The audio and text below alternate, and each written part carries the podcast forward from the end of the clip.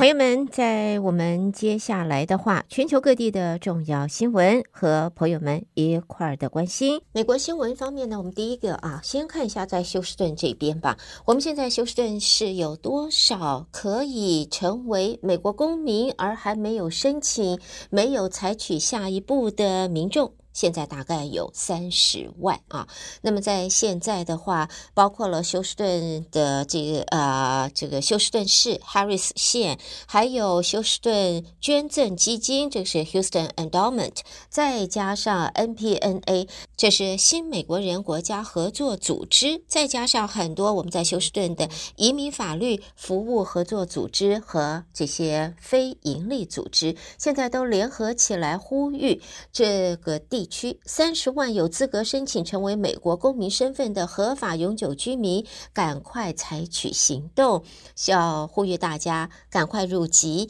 这样子你才能够成为有抱负的美国人，把你的抱负、把你的心愿付诸行动，成为美国公民。在这里，他们呼吁，就像你加入正义联盟、呃、一样，就好像加入了 Justice League，你就是 Superhero。啊，是超级英雄。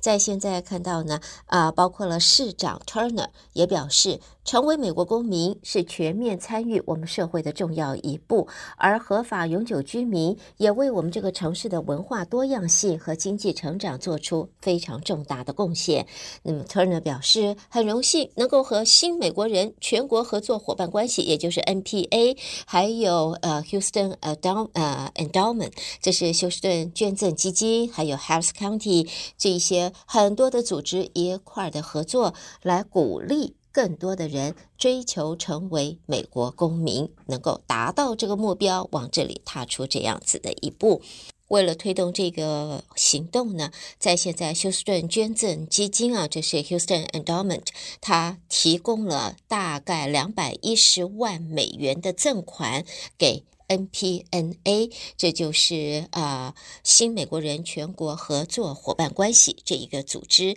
用来加强和扩大，就是要入籍的成为公民的这个计划，并且为 Give Citizenship a Boost 计划也提供了一百六十五万美金。这个计划则是为符合条件的移民提供申请费，而休斯顿移民法律服务合作组织是正在。就是带领着这个计划，所以借这一个第一个新闻，先提醒我们休斯顿的朋友们：如果你已经是永久居民，别忘了下一步赶快踏出去，成为真正的美国公民。好，接下来朋友们，我们来看其他方面美国新闻。首先，我们先看一下联准会方面。现在看到呢，就是联准会昨天已经宣布了它的政策利率不改变，维持在二十二年的高点。为持续对抗通货膨胀，多数官员预期今年还会升息一码。也由于在近期数据显示经济比预期的要强韧，明年降息幅度也比先前预估的要小了。联准会主席鲍尔在会后则强调。今年是否会再升息，目前没有定论，一切依后续数据而定。多数官员则认为可能需要进一步的调高利率，不过也有官员主张升息循环就到此为止了。好，另外我们看到呢，这是美国联邦参议院昨天也表决通过将领布朗他出任参谋首长联席会议主席的人事案。布朗会成为美国最高阶的军官，他也会是第二位担任这个职位的非洲裔的军官。在现在呢，共和党籍联邦参议员塔博维尔为抗议国防部堕胎补助政策，已经阻挠了数百起高阶军事人员任命案过。关包括了布朗的人事案，而参院昨天是以八十三对十一票通过了布朗的人事案。而对于在这个汽车联合工会啊，联合汽车工会的罢工行动现在怎么样呢？还在持续受到这个罢工的影响。通用汽车还有斯特兰蒂斯集团指出，他们已经扩大裁员两百多人。通用汽车在昨天的声明中说，由于关键冲压零件的短缺，让堪萨斯州啊费法克斯啊这个组装厂停止了生产。这些零件原本是由密苏里州的温茨维尔。工厂供应的。而在温茨维尔工厂的工人上个礼拜就进行了罢工。通用则说，由于发生罢工，费法克斯组装厂遭到解雇的两千名员工是没有资格领取一般可以获得的补充失业救济金。所以，这个美国汽车工会罢工还在持续。而通用跟斯特兰蒂斯现在已经扩大他们裁员的规模了。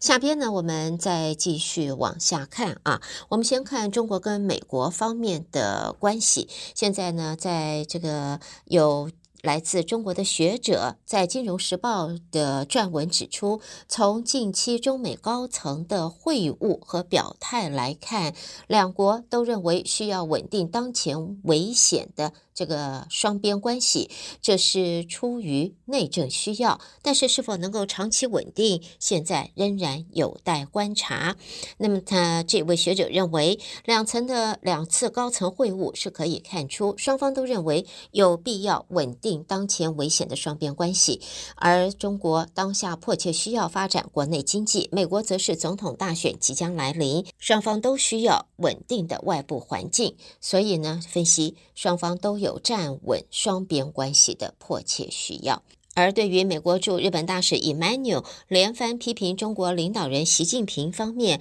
在美国的媒体也报道，三名政府官员则透露，拜登政府已经要求 Emanuel 不要继续在。呃，社群网络发布对于习近平抨击他的文章，而报道则遭到以曼纽方面的已经是直接的否认了。好，接下来呢，我们再看到的呢，这是在美国共和党的国会议员说，计划要在密西根州、伊利诺州设立电。动车电池工厂的国轩公司管理阶层受到了北京当局的支配，所以在昨天已经敦促财政部要对国轩与中国有关的所有权进行安全审查。在密西根州、伊利诺州的州长已经宣布，国轩公司啊，这是 Gotion 计划在当地设立电动车电池厂，这些工厂预计将创造数以千计的就业机会。不过呢，共和党。议员则要敦促，就是有关的单位要彻查相关的安全方面的隐忧。议员们说，这一个审查在必要时让国轩高科撤资，尤其是美国总统拜登现在已经确认，电动车和电池是交通基础建设的关键部分。好，我们最后看到的是美国前总统川普的长子小唐纳川普，在前身为推特的社群媒体平台 X 账号，昨天遭骇客攻击，发布一连串的假讯息，包括宣布前美国总统川普已经过世。那么发言人现在马上澄清啊，是因为川普长子他的账号被害，所有的讯息都不是真实的。带给大家，这是在。美国方面的报道，朋友们，德州中文台，我是胡美健。而接下来我们要把焦点转到国际新闻方面，请和我继续一同关心。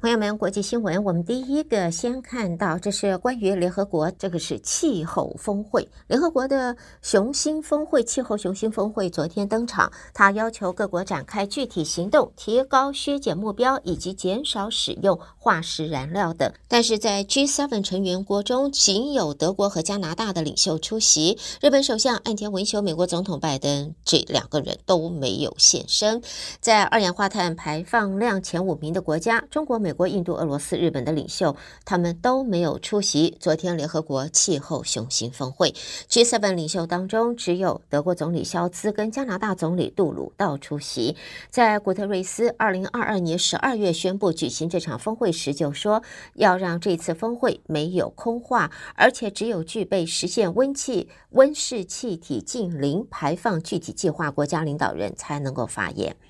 另外呢，在这里呢，联合国保护世界海洋多样性的公海条约在昨天获得了六十七个国家签署，往扭转过度捕捞等人类活动对脆弱海洋生态造成的破坏往前再迈进了一步。这项保护公海生物多样性的全球协议是经过多年的讨论，终于是在今年三月达成共识，在六月由联合国正式的通过。各界则认为要实现在二零三零年前保护全球百分之三十的海洋和陆地，也就是三十乘三十目标。公海条约是至关重要的。在现在联合国昨天大会上，已经有将近七十个国家签署了这个条约，不过还是需要各国国内批准才能够生效实施。这项协议允许建立禁止捕鱼的海洋保护区，并且要确保公海上的人类活动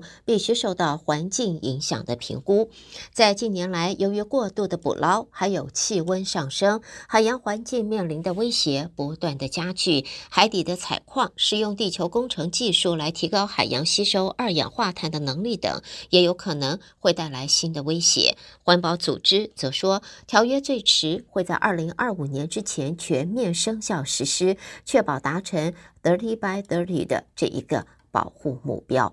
然而，在现在，英国首相苏纳克也在日前说，禁售燃油车的措施在英国要延后上路了，好让英国的民众继续认同转型到净零排放的政策。他说将会致力二零五零年前达成具法律约束力的净零排放目标，但是英国目前领先世上其他国家，因此经得起放慢脚步。为了缓和他所说的英国家庭在能源转型时产生的无法接受的成本，苏纳克把禁售汽油和柴油新车的政策由二零三零年往后延到三五年，说会让住家从燃气锅炉转型为装设热垒的过程缓步进行，也不会强迫这这个呃加户改善他们保温绝缘的装备。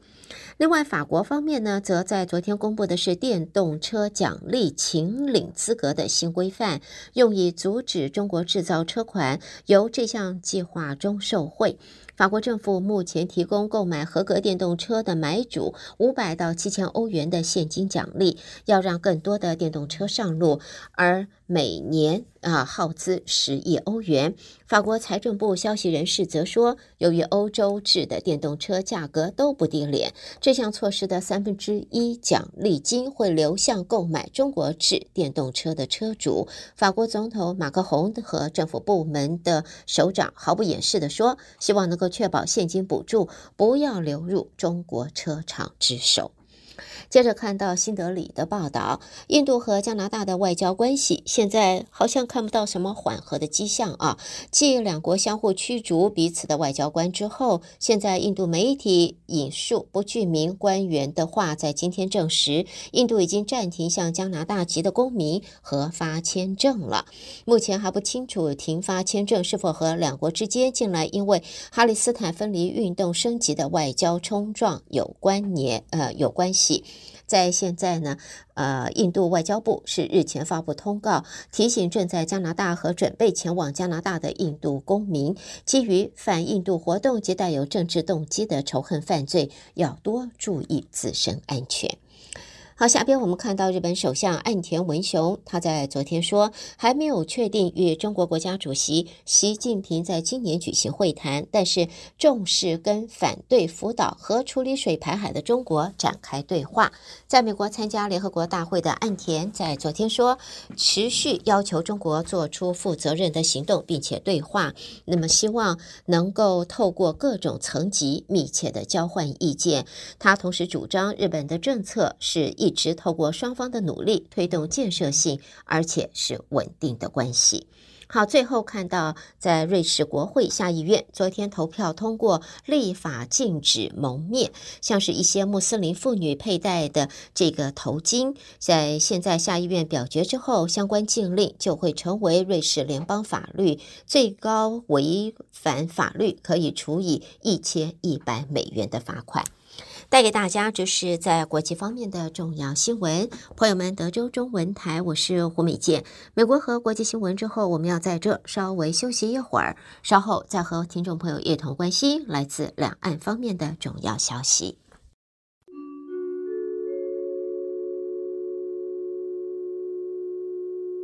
第一个看到上海的消息，国家主席习近平在九月二十二号，就是明后天两天会出席杭州第十九届亚洲运动会的开幕式，同时呢，也为到中国出席开幕式的其他国家领导人要举行欢迎宴会双边活动。而杭州第十九届亚洲运动会开幕式是二十三号举行，整个赛事的期程将会一直持续到十月八号。谈到了杭州第十九届亚洲运动会即将开幕了，这是中国在疫情之后举办最大规模的国际赛事。但是现在经济前景并不明朗的情况下，官方斥巨资新建赛事场馆，引发了政策优先顺序错放的一个批评声浪。根据报道，杭州市政府先前所释出的讯息显示，为了举办这一次的亚运会，到二零二零年，在交通基础设施、竞赛场馆、住宿和其他设施等上花费大约三百亿美金。由于经济的不景气，一些民众就在质疑杭州亚运会的花费成本可能会带来的效益，以及对于这一场体育盛事显得兴趣缺缺了。接着呢，我们再看到的这是中欧的峰会啊。自欧盟执委会主席范德赖恩在近期宣布对中国外销的电动汽车展开反补贴调查，显示中欧在双边关系紧张升级了。然而，大陆商务部则发布新闻稿显示，经过中欧双方商定，第十次中欧经贸的这个高层对话，二十五号会在北京举行。这一次的高层对话由大陆国务院副总理、中欧经贸高层对话，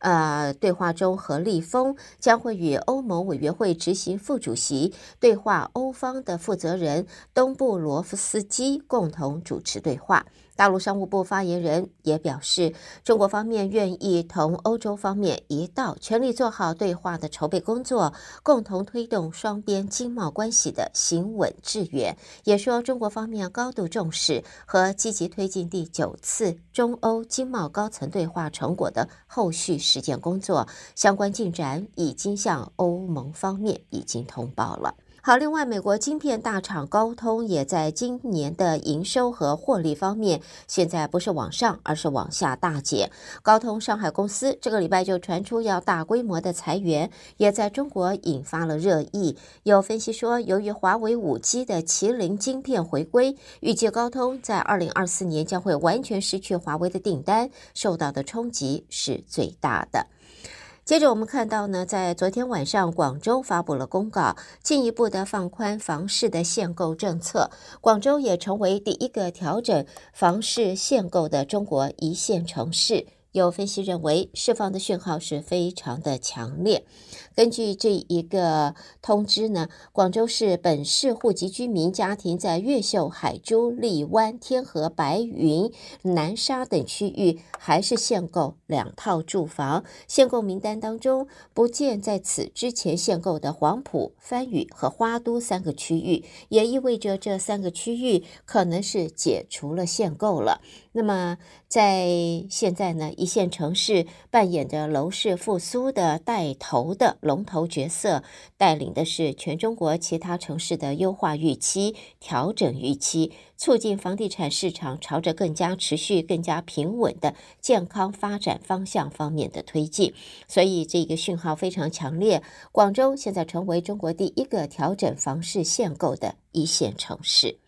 另外，前中国人民银行行长易纲则在上海表示，中国 COVID-19 疫情之后的经济复苏需要时间，目前内生动力和市场信心偏弱，因此他建议政府要加大政策的调控力道，有效地支持扩大内需，促进经济的良性回圈。易纲认为，应该要共同努力，推动今年全年经济成长率可以达到百分之五的目标左右。最最后看到呢，这是来自日本的媒体报道，中国国家主席习近平在今年北戴河会议中被中共元老斥责时，高龄九十四岁的前中共中央军委副主席迟浩田也列席。迟浩田虽然没有发言，然而他也借由出席。表达现在中国国家主席习近平对于军方整肃的，就是整肃解放军行为不满的一个意思，带给大家，这是来自中国方面的新闻。朋友们收听的是德州中文台，我是胡美健。而接下来我们的焦点将转到台湾方面，由台北新闻主播接报，我们一块儿关心。而在带给大家台湾方面的报道以前，提醒朋友们。在这个星期天下午一点半啊，在侨教中心的一零三教室，林新慧林教授将会为朋友们带来一场别开生面的座谈会。这个座谈，林新慧林教授要和朋友们分享他的备胎，尤其是在他把自己的兴趣如何变成了这个 side job。这个副业，而为自己带来了许多的乐趣，还有零用钱，要为自己的生活能够有一个更安心的安排。所以，怎么样子帮自己找一个备胎，由自己的兴趣来做一个分析。在这个星期天下午一点半，林信惠林教授要和大家来分享他的经验。呃，欢迎朋友们来一块儿参加。这不是亲子座谈，和你的孩子的关系，亲子关系没有任何的呃。这个牵连，而是和朋友们分享林新慧林教授自己的人生经历。要参加的朋友，还是希望您可以和德州中文台呃联系啊。这个活动由世新校友会主办，德州中文台协办。我们的电话七一三八三九一八八零，和我们稍微联系一下。我们希望能够大概的统计有多少朋友会参加，七一三八三九一八八零。而这个活动是在这一个星期天下午一点半，侨教中心的一零三室。好的，朋友们，下边我们来关心的是台湾方面的报道。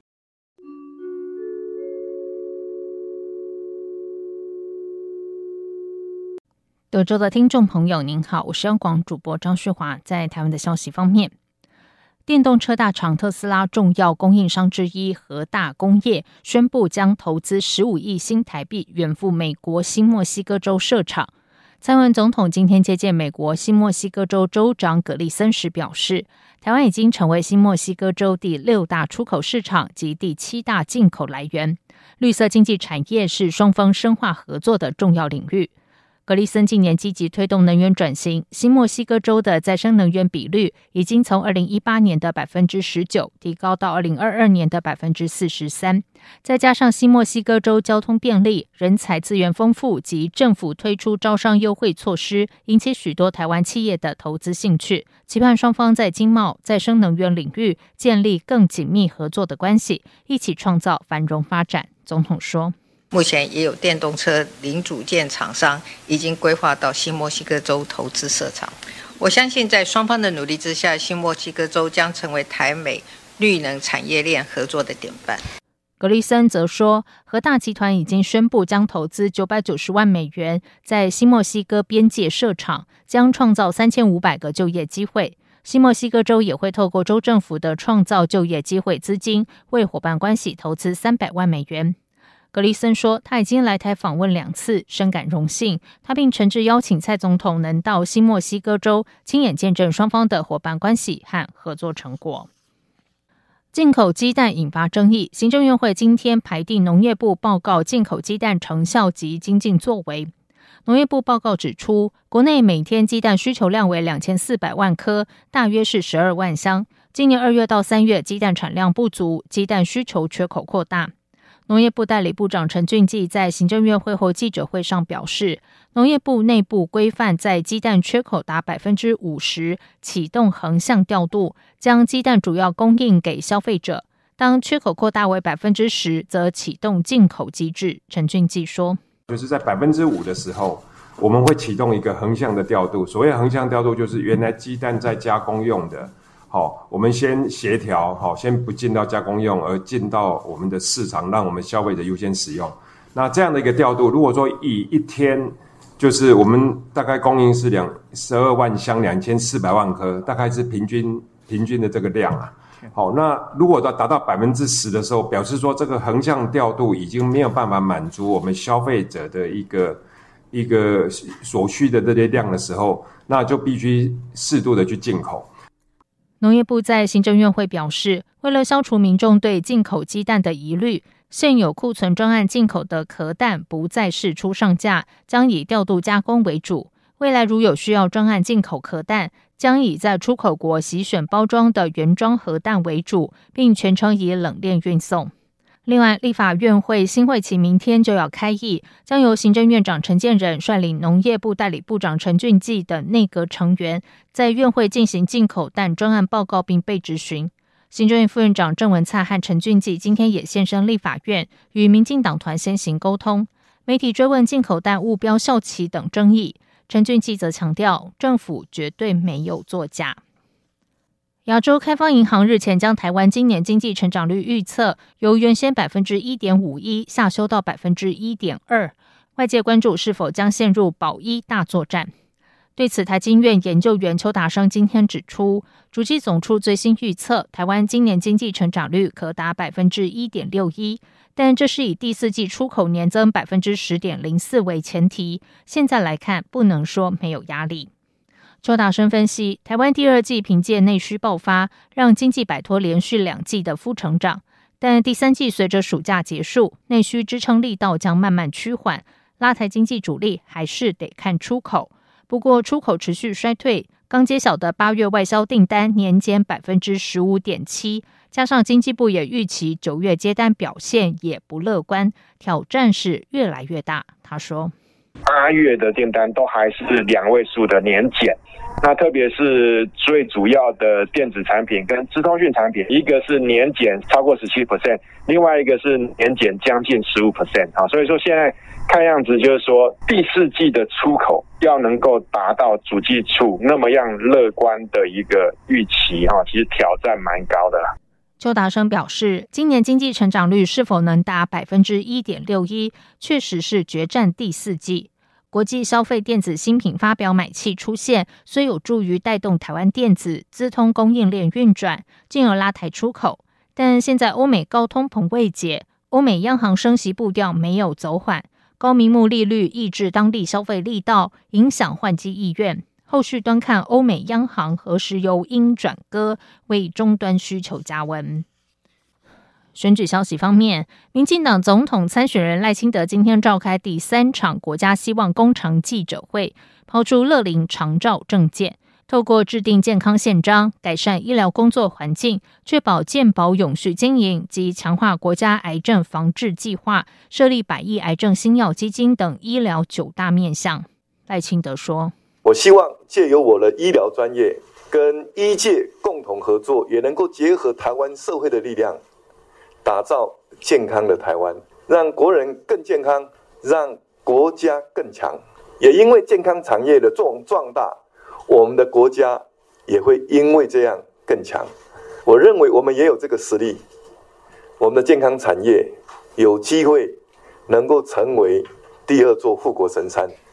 赖清德说：“健保永续的关键就是财务健全，财源管道必须多元，调高租税也是未来考量之一。但也不是只有调高健保费意图，开源固然重要，节流也是其中之一。他希望积极导入健康促进与疾病预防，国人越健康，对健保财务负担也会减少。另外，对于无力缴纳健保费者，政府都会优先帮助，但并未正面回应是否跟进六十五岁以上免健保费。”民众党主席、总统参选人柯文哲今天和民进党对手赖清德不约而同推出长照政见。柯文哲强调，要开办长照保险，开辟财源是负责任的政见，也可以借此拉高住宿型机构补助，从现行新台币一万元提升到三万元，并提供家庭照顾者现金津贴。为了解决台湾快速迈入超高龄化社会的长照问题，柯文哲强调，长照支出必须从现行占台湾 GDP 的百分之零点二六拉高到百分之一。财源方面，则要开办长照保险，由政府负担四成，企业负担三成，全民负担三成的方式，让制度永续经营，同时避免浪费。柯文哲进一步说明，长照保险未来可比照健保，设立中央长保局专门负责。由于确保了长照的基本财源，经费可以用来提高各种补助，像是聘雇外籍看护者仍然享受基本保障，住宿型机构的补助从现行一万元增加到三万元等等。鸿海集团创办人郭台铭独立参选总统连署进入第二天，郭台铭竞选办公室发言人黄世修今天下午表示，连署情况比他当时领衔核四公投好很多。而且有许多民众反映，双北总共只有两个总站，实在太少，因此郭办二十号下午紧急敲定双北八个行政区的中小型站点，并且随即上网公布。郭台铭也提出捍卫食安三支箭的政见，包括两年内补助食安稽查人力缺口、产品履历 AI 大数据、建构完整食品与产销履历，以及各县市微型食安实验室建构绵密食安网。正在访美的国民党总统参选人侯友宜，在美西时间二十一号近中午时抵达旧金山，参加矽谷高科技论坛。侯友宜说，他在华府拜会了政界、智库，见到十六名参众议员，各界都关切台湾的高科技产业在未来全球布局中的考虑为何。他明确回答，国家安全一定会影响科技产业布局，不仅要考虑效率成本，更要考虑运输和制造风险。所以，台湾开始采取近岸跟分散式风险，开始转型并调整全球布局。侯友宜指出，他以此态度告诉美方，台湾与美国的有岸外包策略是一致的，也让美方了解会慢慢减少对中国大陆制造生产的依赖。侯友宜访美行在美西时间二十号晚间参加乔宴，针对美国国会以过期的牛奶形容九二共识，侯友宜受访时驳斥说子虚乌有。指美方没有问到该问题，都不是事实，也没有这回事。以上就是今天的台湾重点新闻，谢谢收听。